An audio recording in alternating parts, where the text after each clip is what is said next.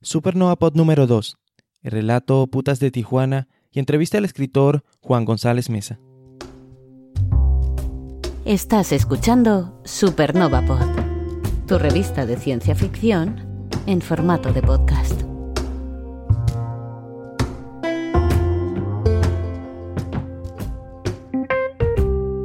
Hola, yo soy Fernando y sean bienvenidos al número 2 de Supernova Pod. Hoy, para comenzar, tenemos un relato titulado Putas de Tijuana, escrito por el español Juan González Mesa. Putas de Tijuana se publicó en el portal Ficción Científica en mayo de 2013. Es un relato corto, pero con mucha acción, de policías y robots, pero sobre todo del valor de la amistad y cuánto estaríamos dispuestos a sacrificar por un amigo. Antes de comenzar debo advertir que el audiorelato contiene lenguaje no apto para niños que si estás en compañía de algún chiquitín, mejor escucha el podcast en otro momento o utiliza los audífonos. Y bien, aclarado esto, pónganse cómodos. Vamos a contarles una historia. Comenzamos. Putas de Tijuana, de Juan González Mesa.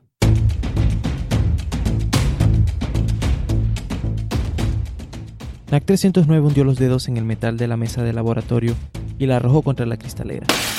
Al entrar el aire congelado de la noche, las llamas cobraron fuerza y Samuel tuvo que taparse la cara con el brazo del arma. Una araña biónica saltó para agarrarse a su gabardina. Las otras bailoteaban alrededor del cuerpo del Dr. Reed, como si aún pudiesen recibir órdenes de su creador. Vamos, gritó NAC 309. Casi ciego, Samuel se despojó de la gabardina, retrocediendo. Tropezó con un archivador y cayó de espaldas. Unas manos suaves y frías lo levantaron por las axilas, y Samuel escuchó la voz perfecta de su compañero. no tengas miedo, Samuel. Poco tarde, en 9. El robot guió a Samuel hacia la cristalera rota a través del humo y del fuego. El detective recuperó la visión y vio que el jardín se acercaba, como un raquetazo de verde oscuro hacia su cara. Escondió la cabeza, curvó el hombro y rodó sobre la espalda. Robot y humano quedaron con una rodilla en tierra mientras estallaban los depósitos de la calefacción del edificio, reventando cristales e incendiando la noche con un calor y una luz insoportables. NAC 309 saltó sobre Samuel y lo cubrió de la lluvia de cascotes, que retumbaban en su pecho de aleación y tejido de cobertura.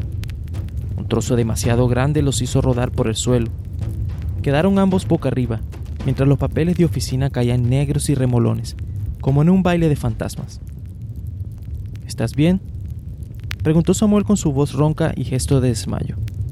20% de daño en el esqueleto costal. Respondió el robot. Tuvo que pensar un segundo antes de añadir.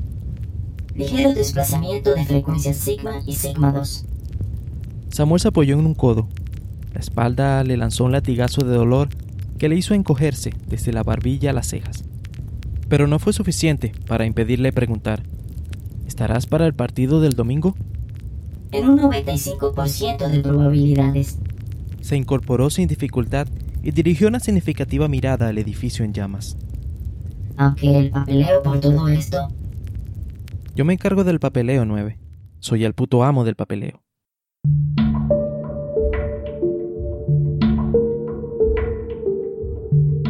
Tres horas más tarde, en la comisaría, Samuel se frotaba las muñecas delante de la pantalla de ordenador, sin conseguir concentrarse.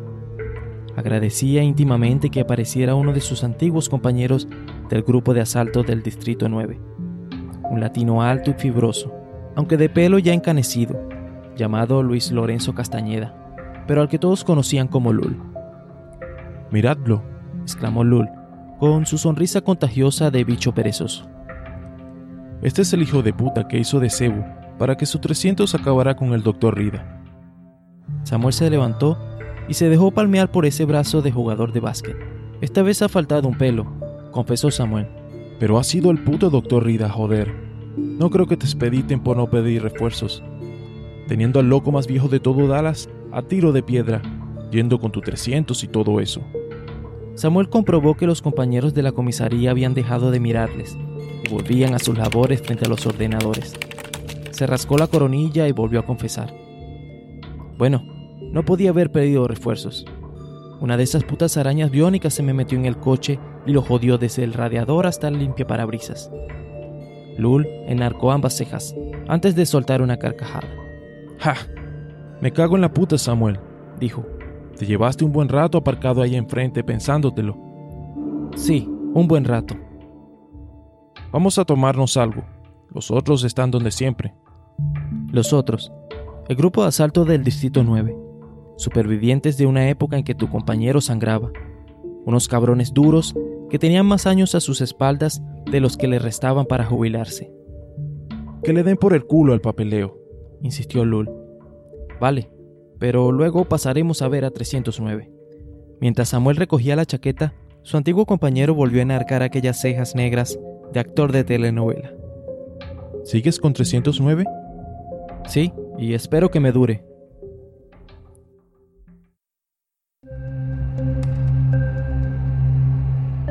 La sala de medicina tecnológica era amplia, con un barracón seccionado por pequeños biombos que no servían para preservar la intimidad de los pacientes, sino para colgar pequeñas herramientas y manuales técnicos de plástico gastado. NAC 309 estaba sentado en una cama metálica, con las muñecas adornadas con unas arandelas magnéticas que podían ser activadas por control remoto para dejar al paciente pegado al suelo. El suelo era de un metal gris agresivo y pulcro, como una gigantesca espada. Samuel se quedó de pie, apoyado en el biombo. NAC 309 estaba desconectado. Todos los robots de aquella estancia estaban desconectados. Out de superficie.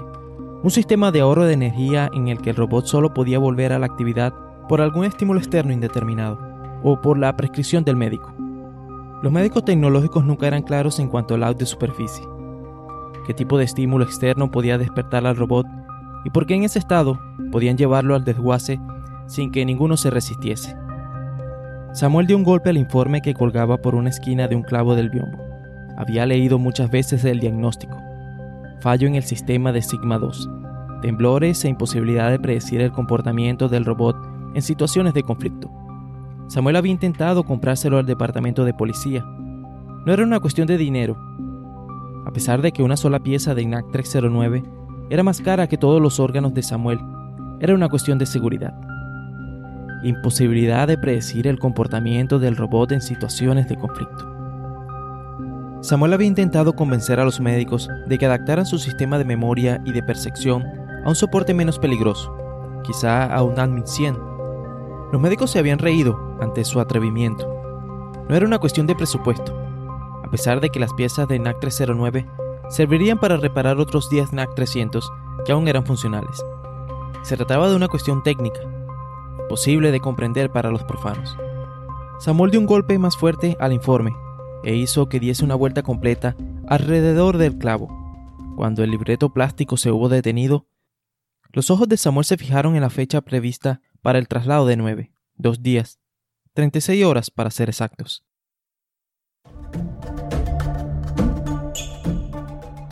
Lucas Hall ocupaba el asiento del piloto y Freddy Sánchez el de copiloto. Este último repasaba la documentación de ambos, el dinero en efectivo y el paquete de tabaco. 15 cigarrillos. Todo iría bien. La sombra de la valla publicitaria aún los protegía del sol de la mañana, que ya comenzaba a ser inclemente en mitad de aquella zona desértica. Tenían una garrafa de agua en el suelo del asiento trasero. Lucas comprobó el cargador de su tiraplomo. Pasó el dedo por la punta de una de sus balas, recubierta de un tejido médico rasposo, cargado de anestesia local, desinfectante y activadores de plaquetas. Introdujo el cargador en la pistola y la depositó sobre el zapicadero. El otro día llegué a casa a las 5 de la madrugada, dijo Lucas. Bastante borracho, con el cuello de la camisa manchado de carmín y apestando a perfume de puticlub. ¿El viernes o el sábado? El martes. Mi mujer con los ojos como un búho, sentada en la cama, y le digo, no me mires con esa cara que ahora vas tú. Je, no está mal para llevar cuatro años divorciado. Cinco. Antes te reías, ¿eh? Es que me lo has contado veinte veces, y no me digas que son treinta. Lucas sonrió. El viejo radar del coche, calibrado para captar vehículos de más de dos mil kilos y molestar con los más pequeños, comenzó a emitir un zumbido. Bueno, vamos allá. Espero que esos dos no se hayan dormido.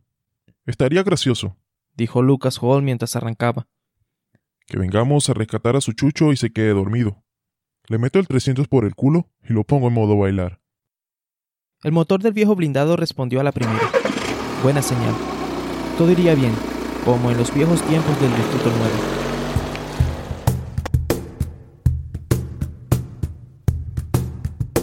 El furgón de transporte estaba al borde de la cuneta, bloqueado por dos vehículos blindados de policía, antiguallas del grupo de asalto, seguramente recompradas en subasta. Los agentes del GOR apuntaban a Samuel y sus compañeros con armas automáticas fibra, frente a los tiraplomo de calibre 39 con balas de punta autocurativa. La armadura de los Gore parecía una mezcla de ropa de baile y equipación de fútbol americano, negra y brillante. Los viejos policías, sin embargo, parecían viejos policías y no brillaban. El polvo levantado del camino parecía habérseles prendido a sus ropas. No vais a llevaros este 300, dijo el Goar a través de su máscara antidisturbios. La carretera es solitaria, respondió Samuel, la voz agitada pero el pulso sereno. Tenemos tiempo. Los dos Goar se dirigieron una mirada breve y en contra del procedimiento, dejando al descubierto sus dudas. Agentes de policía tomando al asalto un furgón del Goar. A veces sucedían cosas cuando un detective perdía su 300, sobre todo si el detective era de la vieja escuela y establecía disparatadas relaciones de idea como si aquellos sofisticados apéndices metálicos del departamento de policía fuesen chuchos fieles de la brigada canina. Pero no se había oído nunca que llegasen a tanto. Al menos no había literatura judicial al respecto. He leído el informe, dijo uno de los Gore. Es irrecuperable. Sigma 2 dañado. Imposible de predecir su comportamiento en situaciones de conflicto. Mira por dónde, respondió Lul, bajando un poco la tiraplomo de cañón recortado igual que nosotros. Curiosamente, el Goar hablaba de un modo más mecánico que los NAC 300, y su manera de evaluar la situación era aún más rígida y evidente. Miró a su compañero, miró a los agentes, uno por uno, y respondió: Bajad de las armas, estáis detenidos. El otro Goar intentó cerrar la puerta buscando parapeto, asustado por la convicción de su compañero. El primer disparo fue un plomo autocurativo a la rodilla el Goar con más pretensiones cayó al suelo disparando y acertó el chaleco antibalas de Lul. Samuel se lanzó al interior del furgón y puso el cañón del tiraplomo en la cabeza del segundo Goar, que le apuntaba al cuello. El chico no se esperaba un movimiento tan rápido en alguien de más de 40 años, pero el caso concreto es que, sin saber cómo, tenía un palmo de su cara el aliento a tabaco ilegal del detective. Y el detective quizás se sintió satisfecho con la proeza, porque ninguno de los dos apretó el gatillo. Los otros policías no tenían una visión clara de la situación. Freddy cogió a Lul por los hombros para acercarlo al coche de policía, y Lucas Hall se acercó buscando un mejor ángulo. El Goal herido, mientras tanto, se dejó caer fuera del furgón soltando su arma. Tenía una clara mancha de orina en el centro de los pantalones. No era capaz siquiera de quitarse la máscara. Los Goar soy demasiado chulos, le recriminó Lucas, arrodillándose a su lado mientras buscaba una mejor visión del interior del vehículo. Solo veía la espalda de su viejo compañero y su pierna derecha. El Goar estaba dentro del furgón, inalcanzable desde fuera. A Samuel le temblaba la mano, al Goar también. Se había quitado la visera protectora con algún pulsador oculto, y su rostro parecía extrañamente pálido en la oscuridad del furgón. Más allá de los hombros del chico, Samuel tenía presente la figura de NAC 309 sentado en un trono de metal, en out de superficie, igual que un faraón en su sueño eterno. Estáis como putas cabras, dijo el Gore. Es un compañero. Es como una pistola, como un chaleco antibalas. Samuel bajó su arma y torció el gesto. Intentó calcular la edad de aquel muchacho, intentando juzgar su experiencia. Respeta más tu chaleco antibalas, chaval, dijo. ¿Todo bien? gritó Lucas desde fuera. El guardia dio un segundo su atención hacia la puerta. Samuel le agarró la mano del arma, le torció la muñeca hacia afuera y le impactó la diestra en el costado, donde la armadura era tan solo una franja de tela elástica. Solo hubo un bufido, como de derrota, y el chico se quedó sin fuerzas y cayó de rodillas. Lucas se acercó, dispuesto a entrar a las bravas, cuando la puerta que había permanecido cerrada se abrió hacia afuera y el Gore cayó al suelo levantando algo más de polvo de la carretera. Samuel, sudoroso, aún tenso, sacó el cargador del arma de fibra y lo tiró a un lado. Samuel, el rápido, murmuró Lul, mientras se quitaba el humeante chaleco antibalas, escupiendo algo de sangre. El rápido se puso en cunclillas frente al NAC 309. Lucas a su lado negó con la cabeza. Out de superficie. ¿Qué haremos para que se espabile? Ya se nos ocurrirá algo, dijo Samuel, observando las blanquecinas órbitas de su compañero de armas. ¿Lo ponemos a ver el partido o lo llevamos de putas algo? Lucas asintió, sonrió. Luego soltó una carcajada amarga, valiente, casi desesperada. Nos hemos metido en un lío de tres pares de cojones, ¿eh? dijo. Bueno, respondió Samuel, alargando la mano para apretar con agradecimiento el hombro de su viejo compañero del Distrito 9. Quizás tengan que ser putas de Tijuana.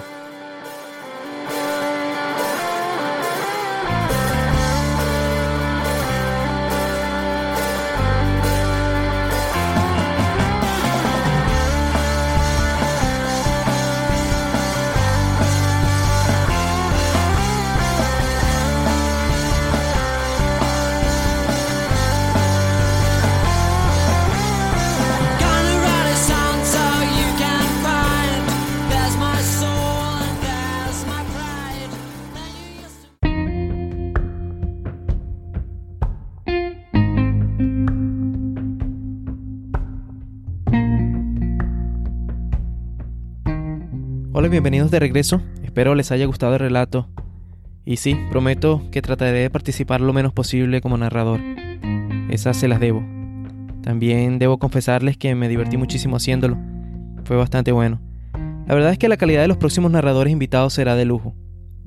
Y ya verán lo que les, lo que les tenemos preparado. Para hoy también tenemos una entrevista del autor del relato Putas de Tijuana, eh, Juan González Mesa. Hola, soy Juan González Mesa. Juan es escritor y guionista, es de Cádiz, España. Fue coordinador de argumento y coautor del exitoso proyecto literario en Internet Tiempos de Héroe. También es miembro activo de la Horror Writer Association y de la Asociación Española de Fantasía, Ciencia Ficción y Terror. Como en nuestro capítulo anterior, le enviamos al autor una serie de preguntas con las que intentamos indagar más acerca del relato que presentamos hoy y conocer mejor a su creador. Comenzamos. Como de costumbre, lo primero que queremos saber es si tienes alguna anécdota detrás de este relato o si te has inspirado en alguna cuestión en particular para desarrollarlo. Bueno, Putas de Tijuana es un relato que encuadramos en una especie de taller literario, taller literario concurso que hacíamos en un chat de escritores un chat de la página Bubok, donde va mucha gente a autoeditarse, pues nosotros utilizamos el chat para, para compartir, para mejorar, etc. Entonces cada 15 días eh, teníamos que escribir un relato de un máximo de 1700 palabras. El que había ganado la quincena anterior no podía participar y, y elegía tema.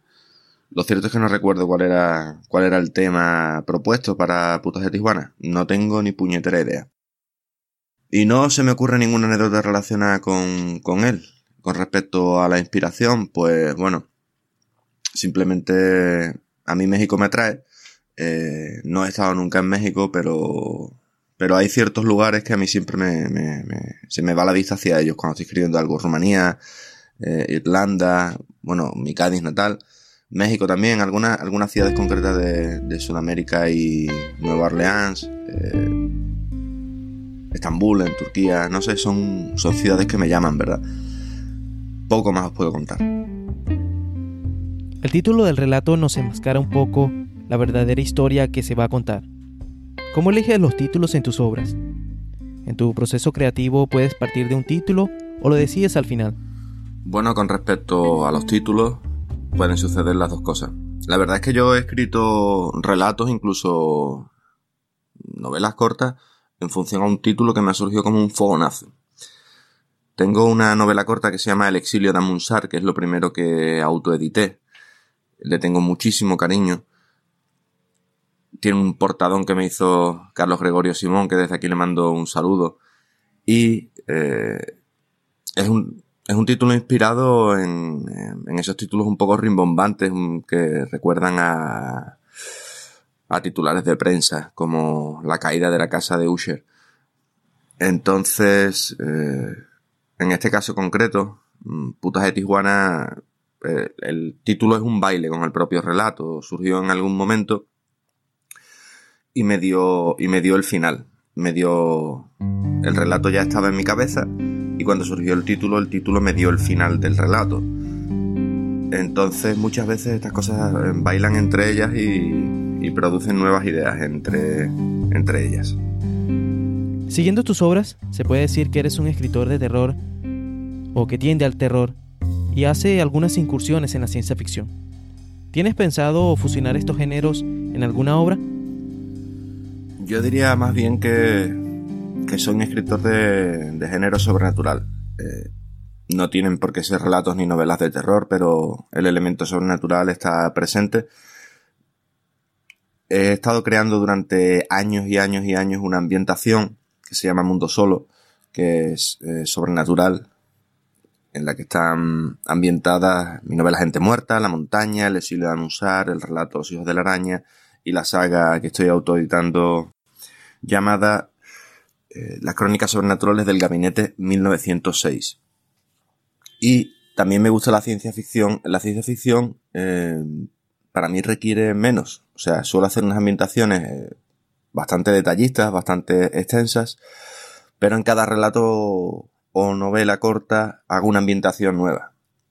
Realmente hay escritores que son de ciencia ficción dura, de sci-fi hard, y ellos tienen que tienen la necesidad de dar un peso científico muy importante a sus relatos, a sus ambientaciones. Entonces, en base a una premisa que se distingue de nuestra realidad o de nuestra percepción de la realidad, por ejemplo, un invento, todo lo demás sería científicamente sería exactamente como ellos escriben, lo tienen calculado. Yo intento algo parecido, aunque parezca imposible con lo sobrenatural. Yo, partiendo de ciertas premisas de carácter sobrenatural, todo lo demás lo voy desarrollando con una ambición casi biológica y ecológica. A mí no me sirven los monstruos que matan porque sí, o que tienen ciertas atribuciones, ciertos poderes o ciertas debilidades porque sí. Me parece mucho más estimulante desarrollar una ambientación que todo esto lo explique, ¿verdad? Entonces, si hablamos de mezclar géneros, estamos hablando simplemente de mezclar eh, elementos concretos. Esto ya lo he hecho en las crónicas sobrenaturales del Gabinete 1906 porque, como ya he dicho, es una ambientación de corte sobrenatural y, sin embargo, hay algunos inventos, mm, algunos pequeños detalles que podríamos calificar de ciencia ficción. Por ejemplo, eh, voy a intentar no, no destrozar ninguna trama, no hacer ningún spoiler gordo, pero hay algunos seres sobrenaturales que han sido investigados por científicos y de ahí han, han salido cosas. Y tengo una novela eh, inédita que se llama Hijo Blanco de la Noche y es una ucronía. Esto quiere decir que en cierto momento de la historia eh, algo, un evento importante, no sucede como ha sucedido en nuestra historia. Entonces a partir de ahí se desarrolla, se desarrolla la historia propiamente dicha de otra manera. En el caso de Hijo Blanco de la Noche, el, el vudú es la única religión que tiene un poder real. En cierto momento el vudú tiene mucha importancia en nuestra historia, los acontecimientos cambian, partiendo de la revolución de esclavos de Haití, y también cambia la tecnología, con lo cual es una ucronía que tiene toques de steampunk. Básicamente porque esos eventos provocaron que la industrialización, que empezó sobre todo en Norteamérica, pues no acabara, no, no cuajara. Ahí se podría decir que también se han mezclado elementos sobrenaturales y, y de ciencia ficción, aunque con, con menos importancia, desde luego. Y me encanta, me encanta que se mezclen ambos elementos. Para mí son referencias. Eh, o sea, quizá las mejores novelas, relatos, surgen de, de iniciativas que no son fácilmente clasificables en un género en ese momento. Véase Frankenstein o el moderno Prometeo de Mary Shelley, que yo personalmente estoy convencido de que la criatura es una creación sobrenatural, no científica, pero tiene, tiene una- un importante peso la ciencia. En los últimos años te has movido entre editoriales y la autopublicación. ¿Tienes preferencia por alguna de estas? Bueno, a ver, eh, en el mundo de la literatura de género y en el mundo de la- del sostenimiento de la cultura, yo no veo que haya mucha, mucha diferencia entre la edición y la autoedición. Yo creo que la línea es muy difusa, me explico. El mundo del fandom, en el mundo de los que vivimos o viven dentro y alrededor de la literatura de género, pues hay editoriales que, que han surgido y no han surgido con una vocación empresarial fuerte, sino para vivir dentro, por y alrededor de la literatura de género y del fenómeno de género. De ciencia ficción, fantasía y terror estoy hablando. Entonces, claro, eh, existen las editoriales grandes tradicionales y las editoriales pequeñas tradicionales que tienen unas líneas editoriales concretas, pero que su tendencia es, como cualquier empresa, ganar dinero, pues a través de algo que, que me imagino que les encantará a las personas que montan la, la empresa, que es, que es editar libros, ¿no? Pero sin embargo, estas editoriales que surgen dentro, por y para la literatura de género, y que de repente sacan una antología de relatos que dicen, bueno, vamos a explorar un poco el mito de Drácula, y sacan una antología de relatos de Drácula, pero modernos. Eso no tiene una vocación empresarial. Eh, sacan algo con un acabado que puede ser profesional o no, y, lo sacan por y para eh, nosotros, eh, los que amamos el género. Y si lo hago yo por mi cuenta, en vez de yo montar una editorial y pedirle a otras personas que escriban esos relatos que de todas maneras yo ya quería que surgieran, o de hacer una convocatoria diciendo que admito manuscritos y sacarlos con una tirada de entre 300, 500, 1000, que eso no va a dar de comer a nadie, entonces si lo hago yo se llama autoedición. Y si lo hace una editorial pequeña que no digo que sea una editorial de aficionados, ni muchísimo menos, son profesionales, pero saben que no van a vivir de eso ni lo pretenden. Entonces, si hace así, se llama edición convencional. Pero si lo hace una empresa cuya, cuya iniciativa es vivir de eso e incluso dar trabajo a, a bastantes personas, entonces también se llama edición convencional. Bueno, yo veo que las líneas son bastante difusas. A mí me gusta, me gustan mucho las posibilidades que abre la autoedición, no solo a nivel creativo, sino también a nivel reivindicativo de los derechos laborales de los escritores.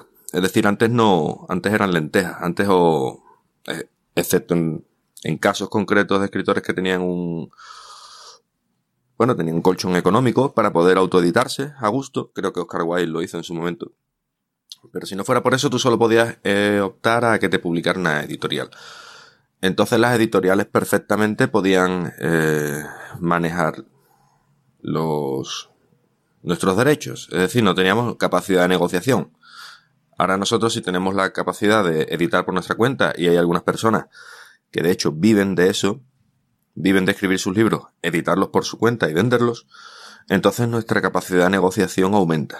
Porque resulta que es que los escritores son los únicos, hablo de las editoriales que tienen un carácter industrial, los escritores son los únicos que no viven de esto.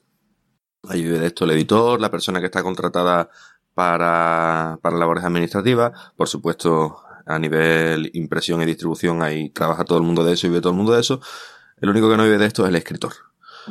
Pero si yo puedo coger mi libro y en vez de ir puerta por puerta a las editoriales, publicarlo por mi cuenta, entonces ya tengo dos opciones. Cuando tú tienes dos opciones, tienes capacidad de negociación y eso me parece muy interesante. A nivel de profesionalidad, a nivel técnico, yo, en mi caso concreto, hay cosas que son mejorables en, en los libros que he autoeditado y, y creo que tengo que tender a mejorarlas, pero igual pasa en otras editoriales. Por ejemplo, la corrección ortogramatical de mis libros es muy, muy, muy exigente, cosa que no es en otras editoriales convencionales. La maquetación no voy a decir que sea amateur, pero podría ser más bonita, por supuesto, y más profesional. Y el proceso de creación, corrección, edición, etcétera, pues yo suelo tener cuatro o cinco lectores cero, cuatro o cinco personas que se leen el libro de mi total confianza y que me dicen sus fallos, eh, maneras de mejorar, impresiones, etcétera. tengo a mi hermano Antonio González Mesa, que es mi guardaespaldas absoluto para esto, mm, con el que hago un intenso trabajo de corrección y edición. Y suelo tener la suerte de que mm, hasta ahora me han ayudado en las portadas eh, ilustradores profesionales. Así que a nivel técnico y artístico no veo ninguna diferencia entre los libros que yo autoedito y los que me podría editar una, una editorial convencional, ya sea con ambición empresarial o con ambición cultural y del, y del fandom. Cuéntanos de tus últimas obras publicadas o que estén próximas a publicarse. Bueno, ahora a finales de 2017 han pasado tres cosas bastante interesantes. Una es que he ganado el Ciudad de Utrera con una novela corta de terror llamada La Noche de las Panteras y será publicada por la editorial Premium en febrero de 2018. Otra es que ha salido un relato mío en el relatario de Cachaba y Boina de editorial Cerbero, ¿vale? Mi relato se llama Omedo Unto. Eh, la tercera es que Cerbero me ha vuelto a sacar una, una novela corta, esta vez de terror, se llama Los hijos de la araña, ¿vale? Esta es la ambientación de gente muerta en la montaña, etcétera. Y bueno, y aparte de eso está ambientada en la época de la caída del dictador Ceausescu en Rumanía, al que se le conocía entre otras cosas como el vampiro. Eso por ahora. Y en 2018, al principio de 2018 saldrá, pues mira, em, la novela corta de terror Los Gritos con Esportula, ¿vale? Saldrá en marzo por ahí me parece. Eh, lo que hemos comentado de em, La Noche de las Panteras y también una novela de terror con editorial Dolmen. Se llama Aquí la tierra es mala, está ambientada, está ambientada en mi tierra, ¿eh? entre Puerto Real, Cádiz, San Fernando, etcétera, en el entorno del cuerno de la bahía de Cádiz. ¿Y es de zombies? ¿No es de zombies? Bueno, ya lo iremos viendo. Y ya para finalizar, nos gustaría saber en qué estás trabajando en este momento. Digo, un proyecto a corto o a mediano plazo.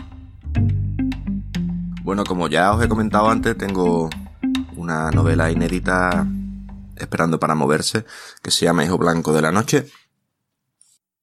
Para escribir he empezado hace poco, estoy todavía calentando las manos como quien dice, la cuarta parte de las crónicas sobrenaturales del gabinete 1906. Es posible que tenga mm, este primer arco argumental, la guerra contra Medius, es posible que tenga cuatro o cinco.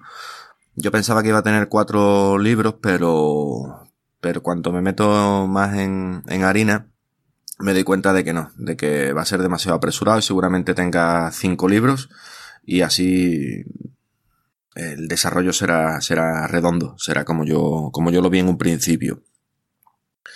Luego siempre en mi cabeza está saltando la idea de escribir algo más acerca de la ambientación Exilium, que es de ciencia ficción, es una ambientación que creamos entre eh, Miguel Santander, Nieves Delgado, Israel Alonso y Antonio González y yo. Es una ambientación eh, post-apocalíptica, futurista y de ciencia ficción. Y merece, merece bastante recorrido y merece una historia bastante larga de un personaje maravilloso, que es un perro que no envejece llamado Wizard. Con mi hermano pues tenemos ahí un proyecto que cada vez coge una forma más, más chula, más guapa. Está ambientado en Cádiz y es de género sobrenatural y, bueno, tendrá, tendrá asiento en varias épocas de, de la historia de Cádiz. He dicho ya que es sobrenatural, pues eso. a corto plazo es lo que tengo a largo plazo, bueno, a medio plazo me gustaría desarrollar, eh, poner negro sobre blanco todo eso, esa, ingente cantidad de, apuntes y, textos que tengo sobre mi propia ambientación, sobrenatural, sobre el mundo solo, la historia de los gabinetes, la historia de los nedes, eh, las guerras del infierno, etc. Ahora mismo es lo que se me ocurre poder contaros. Pues nada, Fernando, mmm, me parece de puta madre esta iniciativa que tiene, me ilusiona un montón. Espero que me cuentes cómo funciona técnicamente porque lo mismo en breve me pongo a hacer podcast de mis propios relatos. Un saludo y un abrazo fuerte a todo el mundo. Seguid leyendo.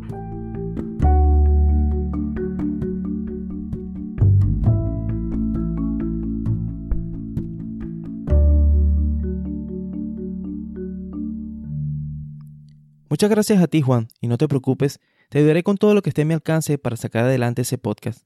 Claro que sí. Recuerden que pueden contactar con Juan a través de su Facebook buscando por su nombre Juan González Mesa. Y bueno, ha llegado el momento de la despedida, no sin antes recordarles que pueden contactar con nosotros en supernovapod.org o por el Twitter arroba supernovapod. También les comento que en las notas del programa están disponible toda la información relevante al episodio. Gracias una vez más por escuchar Supernova Pod. Recuerda por favor suscribirte para que puedas recibir nuevos capítulos y si te ha gustado, no dudes en dejar un comentario favorable en la plataforma donde nos estés escuchando, para que otras personas consigan el podcast. Hasta la próxima.